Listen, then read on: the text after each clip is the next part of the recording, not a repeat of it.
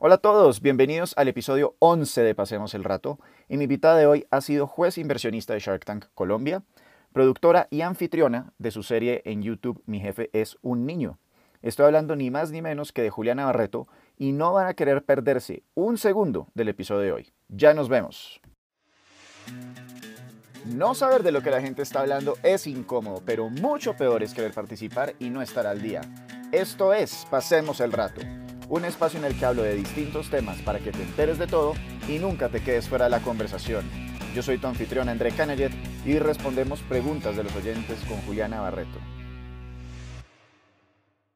Bueno, y con eso le damos la bienvenida a Julita Barreto. Me encanta volver a verme contigo, Juli. ¿Cómo has estado? Hola, mía André, muy bien. Gracias por la invitación. A ti por venir. Eh, tenemos una cantidad de preguntas de personas que quieren oír cuál es tu opinión o tus consejos con respecto a distintas cosas. Pero antes de eso, quiero que cuentes muy brevemente quién eres tú. Soy una mujer apasionada por lo que hago, entregada hoy a ser mentora de emprendedores, a mi proyecto Mi jefe es un niño junto con Laura Tobón, eh, a ser speaker, y a ayudar al emprendimiento de este país eh, y también ayudar a la empresa de mi familia. Eh, soy una mujer em, que ama lo que hace, tía que ama a sus sobrinas y ahora que llega otro chiquito, y una mujer muy de familia, muy de casa, muy de amigos, eh, muy desesperada con este confinamiento, pero mirando y tratando de sacar las mejores cosas adelante de, de todo esto. Perfecto. Justamente la primera pregunta que te tengo a ti es de tu programa. Mi jefe es un niño. Para los que no saben, Juliana o Julita, como la conocemos, eh, básicamente entrevistas niños emprendedores o con vena emprendedora. Eh, la pueden ver en YouTube. Y básicamente quiero saber cuál ha sido el aprendizaje más importante que te ha dejado alguno de los concursantes o en general todos los concursantes del programa que para emprender no existe una edad, sino puedes emprender de la edad que tú quieras. Y segundo, que estos chiquitos son tan genuinos y tan puros que todos los valores que están detrás del emprendimiento salen a flote de una manera, nuevamente digo, genuina y natural, como son trabajo en equipo, creatividad, creatividad e innovación, eh, tolerancia a la frustración, eh, temas financieros desde muy temprana edad y pues son sorprendentes porque si ellos pueden hacerlo, cualquiera que se lo proponga lo puede llegar a hacer. Totalmente de acuerdo contigo. Y es una cosa que acá en este programa hemos tratado varias veces y es, creo que es muy importante los programas y las iniciativas, y las iniciativas como la de Julita, en que los niños y las personas desde una muy temprana edad empiecen a acercarse a temas de emprendimiento. Creo que la educación formal no ha hecho un trabajo correcto y esto debería ser algo que debería cambiar a futuro, porque a fin de cuentas muchos de estos conocimientos son absolutamente básicos y relevantes, como finanzas, eh, digamos, tener una actitud correcta a la hora de emprender, que por lo que vemos acá hay muchas dudas en el momento en el que uno llega a la edad adulta. Entonces, la segunda pregunta que nos hacen nos la envía Álvaro Salón y dice, ¿qué enseñanza consideras ha sido la más importante durante esta crisis del COVID-19? No me gusta tanto la palabra reinventarse, prefiero adaptarse a los cambios. Creo que como seres humanos tenemos que adaptarnos a las, a las circunstancias que ocurren y en este caso, pues el, este tema del COVID tenemos que adaptarnos a lo que es, a lo que sigue y sobrevivir sobre todo, eh, mantenernos a flote eh, y aprovechar las oportunidades que nos deja, no solamente a nivel financiero y de trabajo, sino a nivel personal, porque creo que nos hace, aunque suene cliché, nos hace más resilientes, más pacientes y nos hace pensar en las cosas que realmente sí importan en la vida como acercarnos a nuestras familias, a las personas que queremos y valorar pues las cosas más chiquitas, André, que son lo que realmente hace que vivamos de ilusiones y de, de pensamientos positivos. Totalmente de acuerdo.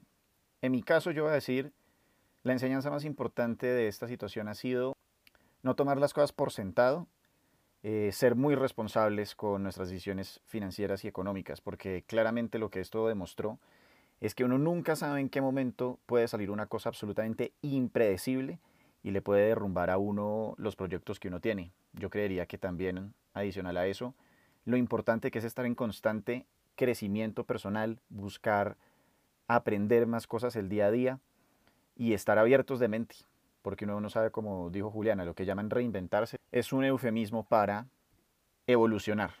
Entonces, en la medida en la que nosotros vamos cogiendo práctica para evolucionar, cambiar, aprender y abrirnos al cambio, muchísimo mejor nos va a ir. Esa diría yo que es la enseñanza que yo me llevo de toda esta situación. Ahora vamos con la primera pregunta de nuestros oyentes. Esta nos la envía Andrés Cruz. Hola Julita y André, ¿cómo están? Mi nombre es Andrés y quiero preguntarles cuál es la forma más adecuada para llegar al nivel de tus socios cuando ellos tienen muchísima más experiencia, conocimiento y se desenvuelven mejor en negocios internacionales cómo no cometer errores para mm, de pronto dejar de participar en buenos negocios pensando en que no tienes el momento aún para poder enfrentar esos retos. Pues yo creo que es el momento, Andrés, de prepararte, de estudiar. Hoy en día no hay excusas para no estar preparado y para no tener todas las oportunidades porque todas están a flote. Simplemente con cualquier plataforma que tenga internet tienes las posibilidades de aprender de una manera casi que gratuita en la mayoría de los casos. Eh, no tenerle miedo al tema y, y, aprender de los mejores. Si tus socios crees que son eh, muy buenos en lo que hace, en lo que hacen, aprende de ellos y aprende de cómo hacen las cosas para tú empezar a hacerlas de la misma manera o tomando lo bueno y revisando lo que se puede mejorar para que seas cada, cada vez un mejor profesional y un mejor ser humano. Retomando lo que dice Juli sobre no tener miedo, creo que es supremamente importante. Hay que entrar con confianza cualquiera que sea la situación en la que estés, sobre todo si hay una en la que te sientes, digamos, como sobrecogido, eh, por los conocimientos que pueden tener estos socios eh, que nosotros entendemos que son los que tienes con tu pregunta. Pero no tener miedo no significa ser imprudente. ¿Y a qué voy con esto? Yo sería muy observador e intentaría estar, comillas, callado, aprendiendo mucho, observando mucho, oyendo mucho, anotando y luego buscando en internet o en bibliotecas o buscando con otros amigos que tengan los conocimientos, como dijo Juli, yo buscaría despejar las dudas que me salgan de esos intercambios para así ir poco a poco sin que ellos se den cuenta eh, en los fines de semana, en las horas libres que tengas, ir mejorando tu nivel, ir mejorando tus conocimientos y así en el día en el que menos se lo sospechen y tú también vas a estar, digamos, mucho más a la par y yendo uno a uno con ellos. Solamente es un tema de pasión y dedicación. La siguiente nos la hace Camila Guío. Hola Julita, me encantaría preguntarte y saber qué le dirías a tu yo de 20 años. ¿Qué le dirías a esa niña que estaba en la universidad estudiando derecho y que no quería seguir su carrera porque quería dedicarse a otra cosa? Eh, Cami, le diría que que menos mal seguí y que menos mal me regañaron y no me dejaron salirme de derecho, porque fue una carrera que me formó y me ha dado pues muchas cosas buenas y sobre todo que me, que me dio como un proceso y un racionamiento mental que me ayuda todos los días en, en lo que hago. Em, yo creo que a veces esos caprichos deben quedarse como solamente caprichos y uno tiene que ser persistente y consistente con lo que hace. Y creo que esa chiquita de 20 años hoy agradece eh, que no la hubieran dejado tomar una decisión que tal vez se hubiera equivocado. Bueno, como dice Juli, acá en este programa jamás vamos a incentivar, digamos, que abandonen sus estudios. Sin embargo, hay, esta es una de las preguntas del millón que siempre se hacen en este tipo de podcasts y de lives. Em, pero hay dos puntos importantes. El primero, estamos muy acostumbrados a ver esas historias de éxito, ¿verdad? Tipo, Mark Zuckerberg se salió de la universidad y ahora fundó Facebook y es billonario. Pero si uno analizara la cantidad de personas que se salieron de la universidad y después no fundaron Facebook, estoy seguro que son cientos de miles de millones de personas más eh, a las que esa apuesta no les salió bien. Lo que pasa es que nunca sabemos de ellos porque obviamente Entrepreneur o Forbes nunca los pone en ninguna portada. Se retiró de la universidad y fracasó. Punto número dos. No significa tampoco que no se pueda hacer un cambio de carrera o algo por el estilo. Toca analizar la situación, digamos, específica caso a caso. Yo soy una de esas personas particularmente que abandonó, por ejemplo, su carrera de arquitectura después del sexto semestre. Y al día de hoy, como dice Juli, a mí también me sirvió mucho la estructura y la forma de pensar que me dio la carrera de arquitectura. Pero yo sé que no quiero ejercer ser arquitecto. Prefiero de pronto ser eh, mercadotecnista o estar en social media o etcétera, o ser fotógrafo, cualquier cosa, no sé cuáles sean las pasiones, por ejemplo, de Camila o otras personas que estén oyendo este podcast, pero de pronto cambiar de carrera o buscar ser feliz con algo que uno siente la pasión, sí no siento que, que necesariamente sea una mala decisión. Pero sí deben tener súper claro cuál es ese plan de contingencia, estructurar algo, si van a hacer un emprendimiento, tener un business plan, en fin, no simplemente como dejarse llevar por los sentimientos y las emociones del día en el que se sentían tristes porque no querían tomar más clase de derecho. Eh, eso, digamos, lo que me parece súper importante. Y la siguiente pregunta nos la hace Mauricio Baloyes. ¿Cuáles son las mayores dificultades entre ser empresaria y ser inversor al mismo tiempo? Bueno, felicitaciones a Mauricio por ser el oyente más breve de todos. ¿Qué dices, Juli? Pues que hay que meterle corazón, vida y sombrero, muchas horas de trabajo, muchas horas de desgaste, por decirlo así, entre comillas, eh, mientras que las cosas van cuajando. Pero eso mismo deja todas las ti- satisfacciones y todas las aplausos al final porque uno se da cuenta de lo que, lo que es de uno, siempre es de uno y uno lo cuida eh, mucho más. Ahí tuvimos fallas técnicas, pero lo que venía era básicamente mi respuesta a la pregunta y es la siguiente. La mayor dificultad de ser empresario e inversionista al mismo tiempo es la falta de tiempo y la disipación de la energía. Ahí sí, como dice el dicho, el que mucho abarca, poco aprieta. Eh, y nos han enseñado mucho este tema del multitasking, etcétera, pero honestamente lo mejor que uno puede hacer es enfocarse y sacar bien una cosa y hasta que la tiene bien dominada no se debería intentar meter en otra. Así que mi consejo para ustedes, los multitaskers y que tienen aspiraciones a ser inversionistas y empresarios al tiempo, hasta que no tengan ese emprendimiento de ustedes bien, bien estructurado y que se pueda manejar solo, no entren en nada adicional. Y con eso vamos a la siguiente pregunta, que si en la anterior era breve, esta está larga pero buena. Eh, es de Sherry Quintero y dice así. Hola, buenos días. Mi nombre es Sherry Quintero. Soy colombiana y vivo en Madrid, España. Eh, junto con mi socio que es desarrollador web, estamos desarrollando un proyecto, un emprendimiento que básicamente el modelo de negocio es ser un supermercado 100% online em, dirigido a hogares, es decir, sería B2C. Em, tenemos una, una bodega en la que ha- hacemos el acopio de todas las mercaderías, organizamos los pedidos y los llevamos directamente al cliente final.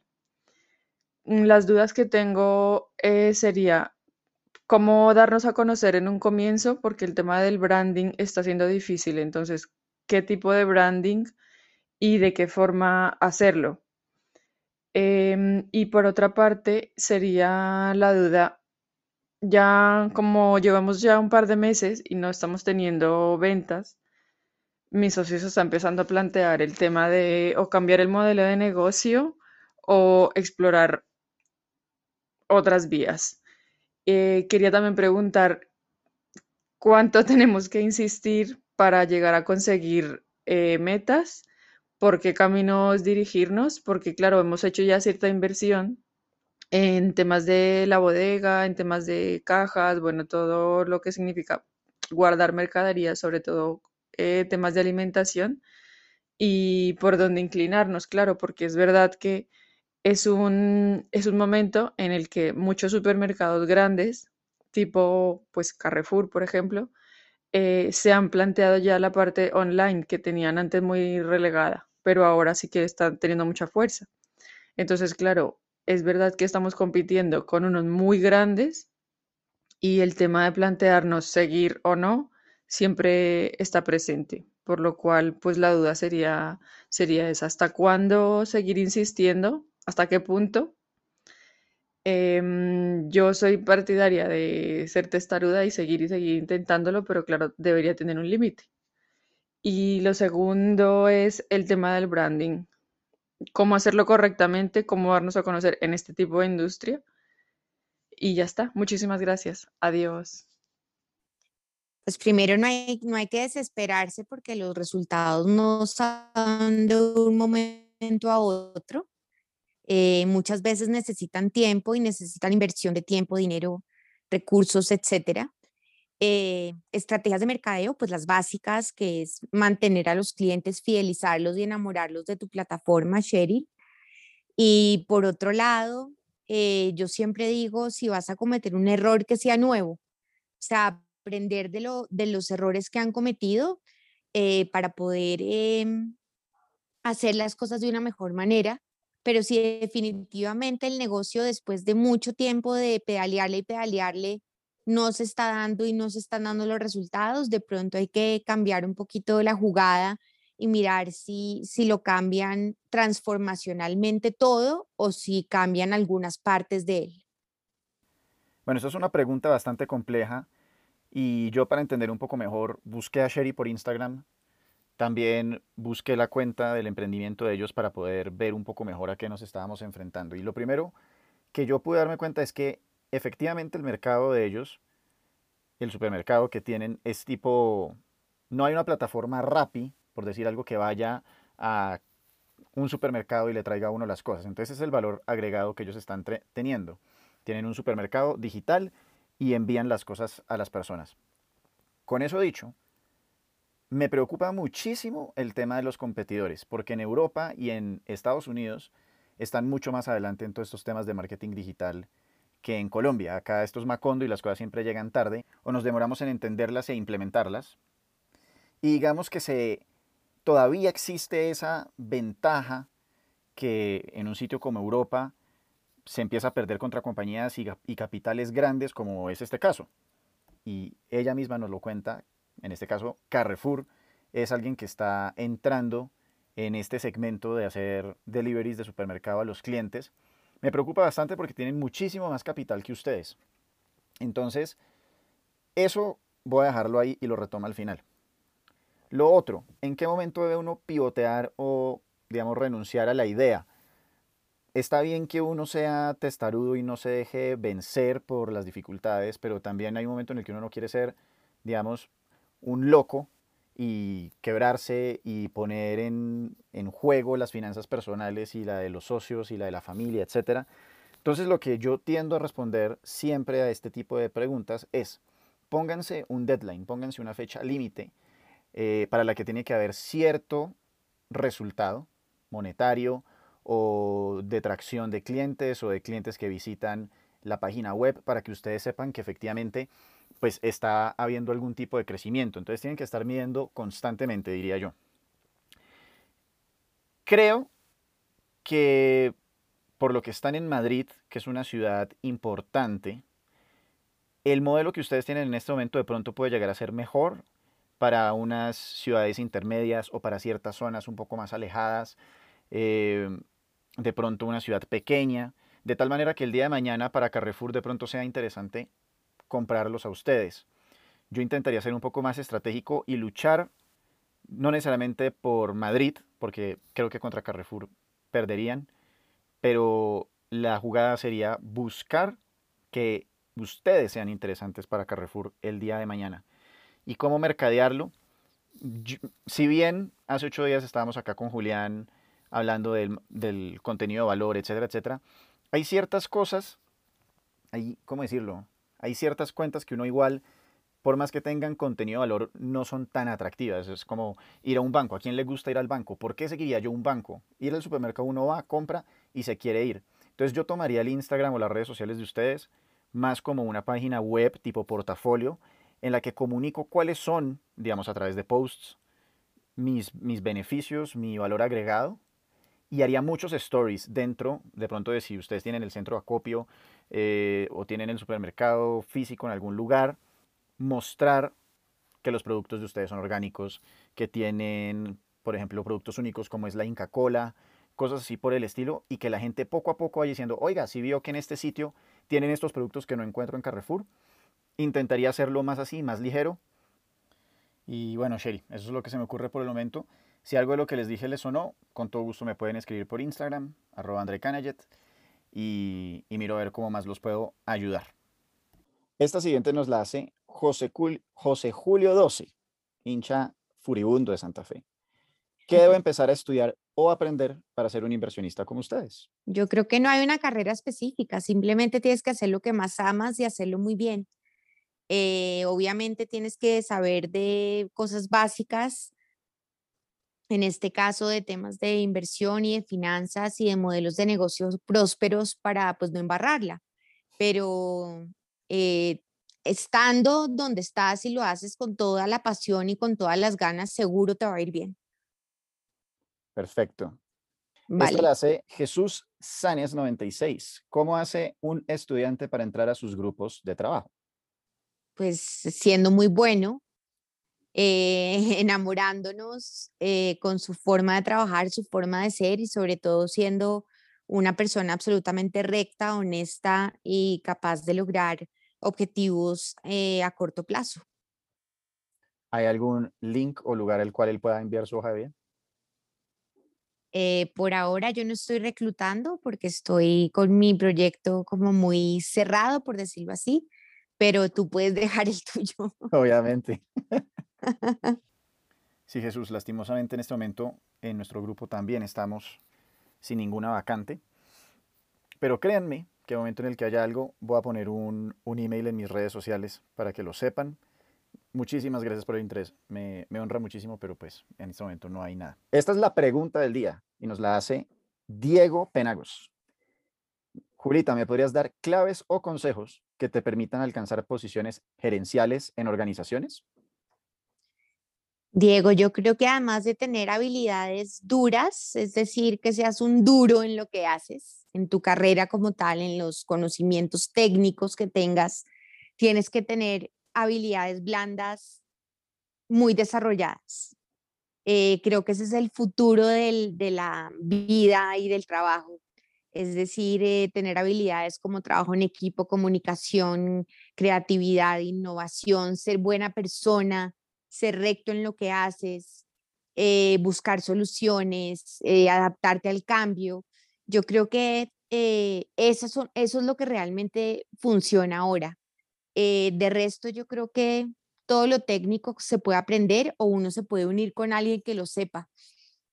Pero básicamente para, para lograr ser el, yo creo que un, una persona que logra una posición de poder o estratégica en una organización es porque cumple con, con muchas cosas blandas y que son las más difíciles de lograr, pero que con el tiempo y con la experiencia se van em, logrando pero pues tienes que tener un, propósito en tu vida para, para ser una mejor persona todo el tiempo.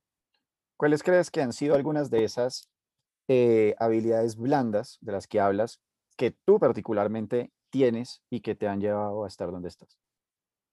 Yo creo que relacionamiento con personas, el tema de comunicación, el tema de, de trabajar por objetivos, Em, de tratar a todo el mundo de la misma manera, independientemente de su posición. Em, y ser, yo creo que Andy, una, una buena persona. O sea, yo creo que yo soy una ferviente creyente en el tema que si uno hace las cosas bien, eh, los resultados generalmente son buenos. Eh, y es lo que yo me propongo día a día con mi trabajo, con, mi, con mis proyectos y con mi vida en general.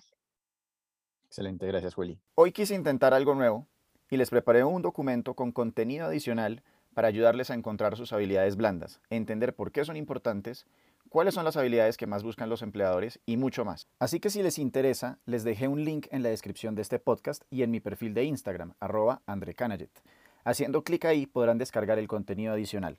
Solo les toma un minuto hacerlo. Espero que les guste. Y aquí, con eso dicho, retomamos la entrevista y las preguntas con Juliana. ¿Cómo ven la migración de Venezuela en cuanto al impacto que tiene sobre la economía del país? Eh, pues es un tema muy complicado y que tiene demasiadas aristas. Em, hay personas excelentes que han llegado y han empezado a aportar a nuestra economía, como hay otros que no lo han hecho y, no han dejado el nombre de su país muy bien parado, por decirlo así, no muy bien nombrado. Eh, no es culpa de nadie, es culpa de, yo creo que del sistema en general de lo que están viviendo. Y, pues para mí, independientemente de la nacionalidad de cualquier persona, eh, bienvenido sea si es un excelente ser humano y un excelente trabajador o trabajadora. Em, el impacto como tal, pues no, no me considero una persona eh, que sea capaz de, de, dar un concepto muy amplio sobre el tema. Eh, pero lo que creo es que si la persona es buena y está acá, así como si uno se va a otro país y trabaja, eh, también lo puede hacer bien. Em, es, es más como de cada caso en particular, yo creo. Bueno, yo tampoco es como que me considere la autoridad para hablar de la emigración venezolana, pero en este programa la idea es que pongamos las manos en el fuego y demos nuestra opinión. Esta es la mía. Los venezolanos básicamente han tenido diversas olas de migración, pero hay como tres momentos importantes. Una en el 2010, una en el 16 y una a partir del 18. La primera migración del 2010 era gente que era mucho más adinerada, con un nivel de educación mucho mayor, y este tipo de inmigrantes venezolanos aportaron una inversión importantísima a Colombia, compraron apartamentos grandes, eh, digamos, de, de, muchos millones de pesos, pusieron negocios importantísimos ahí, de hecho una farmacia muy, muy, muy, muy, muy grande que es de venezolanos, y eso pues obviamente aporta una cantidad a la economía de este país. Sin embargo, al mantenerse el régimen del país vecino, continúa una ola de migración que pasa básicamente a los 800.000 venezolanos, eh, y en 2018 la tercera ola empieza a volverse, digamos, mucho más pronunciada y también de migrantes de un nivel socioeconómico y educativo mucho más bajo. Eh, esto obviamente trae un problema, que es que estas personas solamente pueden acceder a unos empleos, digamos, más abajo en la, en la cadena y solamente pueden aportar, digamos, mano de obra básica, cosas así por el estilo, que riñe mucho con muchas de las personas que o están desempleadas, que son colombianos y están desempleadas, o que tienen unos empleos pero empiezan a haber competencia por parte de ellos. Entonces, con este marco teórico hay un par de puntos que quiero decir. Primero, la situación es muy complicada y aunque puedan ocupar trabajos de mano de obra, de todas maneras hay otras personas que si bien no son los que están más abajo y tampoco son los más ricos, sí hay muchas personas que vienen y pagan arriendos, consumen alimentos y todo tipo de servicios, haciendo que obviamente el mercado al cual tiene que servir eh, digamos, la infraestructura laboral colombiana o productiva colombiana sea más grande, haya más oportunidades y obviamente hay un espacio para crecimiento y no lo afecta eh, negativamente, sino por el contrario, de una manera positiva. Punto número dos. Al día de hoy no existe una correlación directa entre la inmigración y un bajonazo de la economía. No hay datos suficientes para para decir eso con certeza. Punto número tres, aunque es obvio que algunos inmigrantes venezolanos son criminales, acá en Colombia también tenemos muchísimos criminales. Entonces no deberíamos entrar en un tema de xenofobia, sino de criminalofobia, si eso es una palabra, en la cual lo que no debemos tolerar o rechazar no son a los venezolanos o a cierta nacionalidad, sino a los criminales. Punto número cuatro, y cierro con este, Finalmente, creo que siempre hay que buscar educarse, mejorar, evolucionar, y eso va a hacer que tengamos un mayor valor y no tengamos que preocuparnos por la competencia.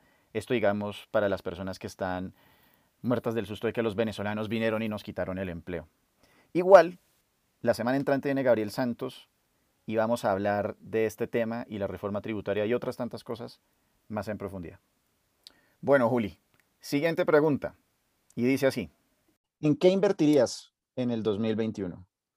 En proyectos que sean sostenibles, que sean, valga, valga la redundancia, ecosostenibles y ojalá que apoyen en temas de educación a gente pues menor o niños eh, porque creo que ahí está la gran diferencia en lo que hacemos como inversionistas. ¿Por qué para ti es tan importante el tema de los niños y de la infancia? Digamos, como yo noto que es un tema muy pasional para ti. Porque creo que ahí está el futuro y que si educamos desde muy chiquitos a, a estas personas en temas no solamente de finanzas, sino en temas como las habilidades de las que ya habíamos hablado. Yo creo que estas personas van a hacer cambios muy importantes en, a, futuro y así no terminen siendo emprendedores o dueños de negocios, van a terminar desarrollando habilidades muy importantes para su vida y para, y para sus familias y para su entorno. Y yo creo que eso es lo que realmente hace cambios, cuando empezamos por cambios chiquitos y que empiezan a, a tener impacto en sus comunidades, en sus ciudades y en sus países. Excelente, totalmente de acuerdo contigo. ¿Qué profesión tendrías si hubieras cumplido tu sueño de niño? Uy, me hubiera fascinado ser médico.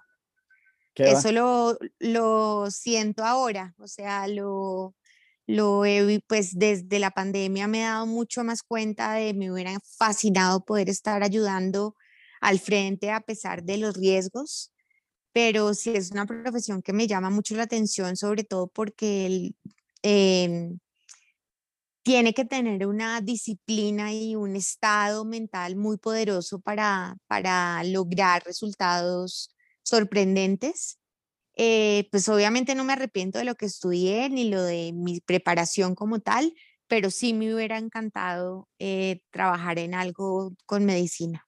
¿Por qué nunca perseguiste ese, ese sueño? ¿Qué fue lo que te descarriló? Es una cosa que es como los gustos adquiridos, como tal vez el huevo tibio que ahora me gusta y antes lo odiaba. Eh, básicamente es eso. Eh, me doy cuenta de lo que me hubiera fascinado y sé que tengo como facilidades para el tema, em, pero pues no sé, en el momento no se me ocurrió, pues cosas que pasan en la vida, yo creo, simplemente. Perfecto. ¿Qué consejos nos podrías dar para ser más productivos? Ah, estar súper enfocado, tener un plan, una planeación estratégica, eh, pues muy juiciosa, muy determinante y sobre todo trabajar por resultados, trabajar por objetivos, eh, no dejar las cosas a medias eh, y lograr siempre los, tratar de tener los mejores resultados siempre. Sí, pues obviamente siempre hay obstáculos, pero los obstáculos son simplemente eso y hay que pasarlos y, y, no, y no dejarse achantar, sino, sino que sean como un empujón para que uno logre cosas maravillosas, la verdad. ¿Hay algún emprendimiento que te hayas arrepentido de apoyar? Ah, muchos. pero vamos a muchos. entidades. Muchos, pero tengo que proteger identidades, como dices tú. Pero más que muchos... por ejemplo, cuéntanos por qué te arrepientes, digamos, como porque... Yo creo que falta, falta de compromiso de los emprendedores, falta de seriedad, falta de, carácter y de, de ganas eh, de muchos proyectos que sé que tú también lo viviste con tu papá, donde uno dice, qué pesar porque era un proyecto muy bueno y la persona o las personas que estaban detrás no se comprometieron tanto para sacarlo a flote. Eh, y un tema eh, de compromiso personal es muy triste cuando ocurre porque uno se, se desinfla, o sea, se le desinfla un poco el corazón diciendo, eh, dimos todo por ellos y ellos no hicieron nada por, por sacarlo adelante y eso, eso da un poquito de tristeza, pero creo que es parte del ejercicio y que le pasa a todos los inversionistas en su carrera, no solamente en este caso, sino en la vida, pues pasa siempre. Y no solo en el mundo de emprendedores, sino también en relaciones amorosas y cosas por el estilo. A veces, ahí sí como, como dice el reggaetón, le pintaron uno pajaritos en el aire. Pajaritos en el aire. Eh, ahora miremos, a ver, esta persona, ¿qué tanto compromiso tiene? Pregunta, yo emprendo teniendo un trabajo de tiempo completo, ¿debería decírselo a mis jefes? Eh, ¿Cómo así? ¿Tiene dos trabajos? O sea, trabaja, por decir algo, en... Y mientras tanto está empezando su emprendimiento al costado. Entonces la persona... No, no creo que esté mal, no creo que esté mal, pero sí les debería contar que está eh, emprendiendo en algo nuevo para que en el momento en el que decida si le va bien salirse, pues no dejar todo tirado, sino que los, las, los jefes sepan que esta persona se está esforzando por hacer algo mejor. Es más, me parecería hasta cool porque si los jefes quieren ayudarlo a que prospere, seguro le van a ayudar para que sus habilidades y sus, y sus eh, facultades sean cada vez mejores. O sea, yo creo que la honestidad ahí juega un papel súper importante. Excelente. ¿Contratarías a alguien sin título profesional? Claro que sí. Más ahora, eh, más ahora donde yo creo que, repito un montón, pero yo creo que las habilidades blandas son lo que más importan en la vida. O sea, lo otro se aprende y se aprende con esfuerzo, con dedicación, con tiempo, eh, pero los recursos están, pero lo otro es lo difícil ser buena persona es lo difícil y si hay una persona que valga la pena, de una la contrataría. Y es mucho más difícil de corregir también, o sea, si hay una persona que creció siendo, comillas, deshonesta, pues va a ah, ser no, más es que, eso no que cambie ese es que eso no, exactamente, eso no, no es fácil de cambiar. Ya que estamos hablando de cambios, ¿cómo haces para mantenerte positiva y en crecimiento constante? Pues eso no es tan cierto. Yo a veces no estoy tan positiva y menos en la pandemia. Eh, si quieres saber y me quieres oír absolutamente honesta, odio la pandemia con todo mi ser. Creo que no tiene nada bueno. O sea, realmente, pues sí, obviamente, pues salen sentimientos eh, que uno de pronto no había sentido antes, pero pero trato de mantenerme positiva, claro que sí, pues o sea, trato de, vivir la vida de la mejor manera porque si no enloquezco a mis, a las personas que viven conmigo, a mi familia y al resto del mundo. Pero no es fácil. Eh, creo que todos estamos pasando por un momento súper complicado en el mundo y para nadie es fácil afrontarlo, pero pues nos toca seguir adelante porque no hay de otra. O sea, no hay como apague y vámonos, no. Lo que toca es apague y adáptese y use unas luces que lo dejen ver mientras que pasa esta, este túnel horrible y mientras que, mientras que pues pasan estas cosas porque no, es que no, no tenemos certeza de cuándo se va a acabar. Si supiéramos sería más fácil, pero no, la incertidumbre a uno lo, le raya la cabeza. ¿Cómo balanceas tu vida entre tantos emprendimientos y responsabilidades, entre otras cosas, que te ocupen tu tiempo?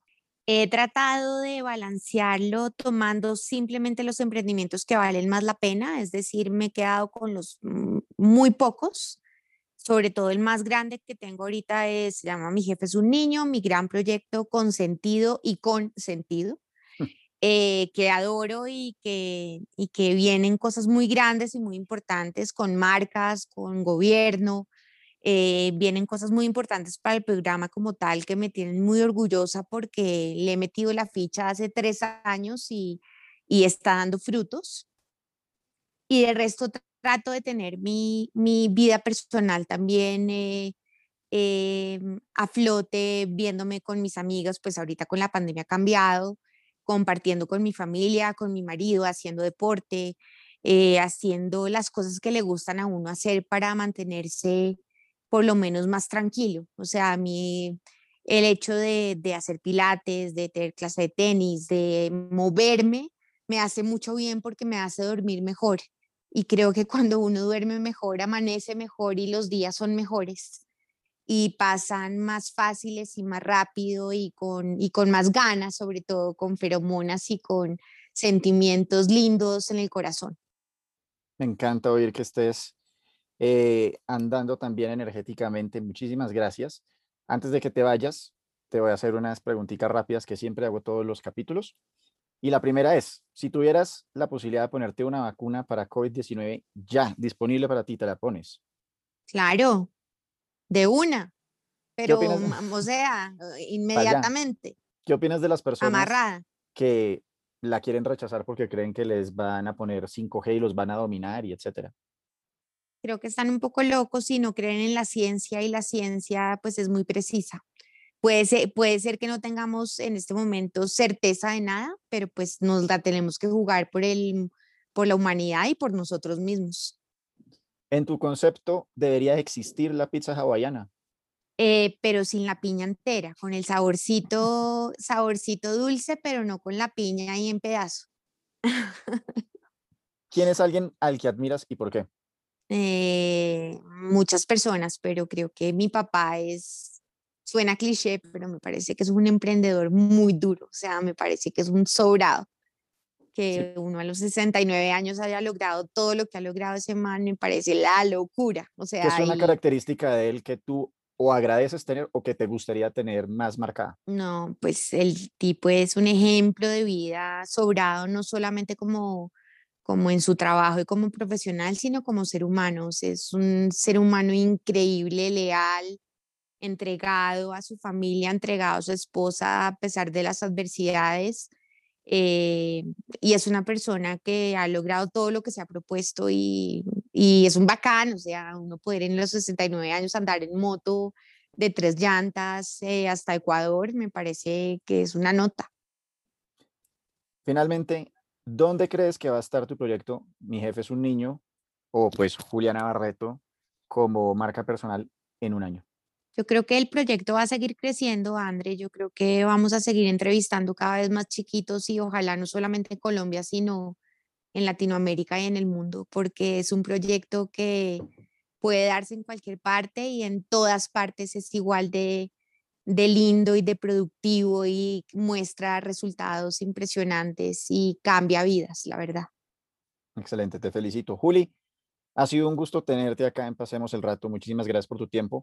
Antes que te vayas, entiendo que estás sacando un curso para hacer el pitch perfecto. Cuéntanos un poco de eso. Ah, es una colaboración con Creana, la plataforma de cursos, se llama Pitch Perfecto para Ventas Efectivas. Como sabes, yo soy abogada especialista en ventas y recursos humanos y acá le em, enseño o trato de enseñarle a vendedores a cómo seguir la escalera de la venta y cómo lograr hacer un buen pitch eh, para mm, lograr vender sus productos o servicios. Es un nuevo ejercicio que nos ha ido súper bien, que agradezco inmensamente la oportunidad que me dio la plataforma para, para hacerlo y ojalá sea el principio de muchos porque me encanta compartir lo que sé y ojalá si le sirve a alguien más, pues maravilloso. Tú que has oído tantas veces a personas preguntarte cómo hacer el pitch perfecto, cómo presentarme an- ante un inversionista, etcétera, ¿cuál crees que es definitivamente una pregunta que la gente puede esperar que les respondas en ese curso? Que solamente hay una oportunidad para hacer las cosas bien en- y en un pitch. Puede que te encuentres a ese inversionista o a ese cliente o a esa contraparte en un parqueadero, en un ascensor, en una comida, en un té y ni siquiera sepas que es el indicado. Entonces hay que hacerlo siempre bien, independientemente de la contraparte que tengas al frente. Y sí, solamente hay una oportunidad para hacerlo, entonces entre más ensayes hacerlo y entre más eh, sepas que lo estás haciendo bien o que lo estás proponiendo bien y que te comas el cuento y te lo sepas al derecho y al revés, pues más fácil va a ser encontrar una respuesta asertiva para lo que estás buscando. Fantástico. ¿En qué link o cómo pueden encontrar este curso las personas interesadas? Está el link en mi Instagram, arroba Julita Barreto, o también en creana.com. Están todos los cursos, incluido este eh, último de ventas efectivas. Maravilloso. Julita, muchísimas gracias por el tiempo nuevamente. Me encantó verte. Y bueno, un gran abrazo. Te quiero, Baby Shark, Lo y mismo. te felicito por el nuevo Sharky que viene en camino. La nueva que- Sharky. ¡Ay, no! Me Sí. muero, me muero. ¿Cómo se estar- va a llamar? Eso sí no lo puedo decir sino hasta que nazca. No tengo permiso para decir el nombre, ya está escogido, pero no queremos que nos lo chiven. Entonces, 22 de septiembre, a más tardar en teoría, es el debut de mi hija en el Bueno. mundo. Bueno, me fascina, va a tener un gran papá, te escogió muy bien. Claro que sí, y espero que esté en mi jefe. Es un niño dentro de. Ojalá. Un Besos, chao. abracito. Te quiero, chao. Bueno, esa fue Juliana Barreto. Y si se quedaron hasta este momento, significa que pasaron un muy buen rato. Recuerden que les dejé un documento para descargar con contenido adicional en la descripción de este episodio o haciendo clic en el link que les dejé en mi perfil de Instagram. Ahí pueden descargar el documento en el cual profundizo en el tema de las habilidades blandas, cómo pueden mejorarlas y cómo aplicarlas. Recuerden que este episodio se los trae mentora.co, M-E-N-T-H-O-R-A, Mentora. Mentora te conecta con más de 40 reconocidos empresarios y emprendedores que tienen las respuestas a tus preguntas. Todos los mentores tienen experiencia reconocida y validada, garantizando que tu inversión valga la pena. A partir del 1 de mayo podrás agendar consultas con tu mentor de preferencia. Solo debes elegir el mentor que más se ajuste a tus necesidades y con un clic podrás agendar la hora que más les convenga a ambos. Y sí, entre esos estaré yo. Así que si quieren que hablemos de sus redes sociales, sus estrategias de marketing, sus negocios, hacer un pitch, etc., solo es que agenden una cita conmigo, como lo hizo Rodrigo Venegas esta semana que acaba de pasar, un emprendedor innato al cual quiero agradecerle por su confianza y felicitarlo por su proyecto. Así que recuerden, a partir del 1 de mayo estará disponible mentora.co. Mientras tanto, pueden escribirme y seguirme en Instagram y en Clubhouse y en Twitter, arroba André Canaget. Y antes de despedirnos, como sé que les han servido los podcasts, les recomiendo que escuchen otro capítulo, por ejemplo, el capítulo 9 con Juliano Talora sobre ventas por Internet, que estuvo absolutamente fantástico, o el episodio 5 con Alex Kay sobre cómo afrontar el 2021 y marketing digital. La semana entrante tengo un gran invitado para que hablemos de la reforma tributaria. Estoy hablando de Gabriel Santos. No se lo van a querer perder. Mientras tanto, me pueden escribir para darme sus opiniones, hacer preguntas, dar sugerencias, etc. Y ojalá puedan compartir este episodio o algún otro que les haya gustado con sus seres queridos. Pueden utilizar el método que quieran, WhatsApp, Instagram, Twitter, Facebook, LinkedIn, todo vale. Se los agradecería muchísimo. Nos pillamos. Gracias por pasar el mejor de los ratos conmigo. Puedes encontrarme en Instagram, arroba André y seguir el programa por Spotify, Anchor y Apple Music. Nos vemos.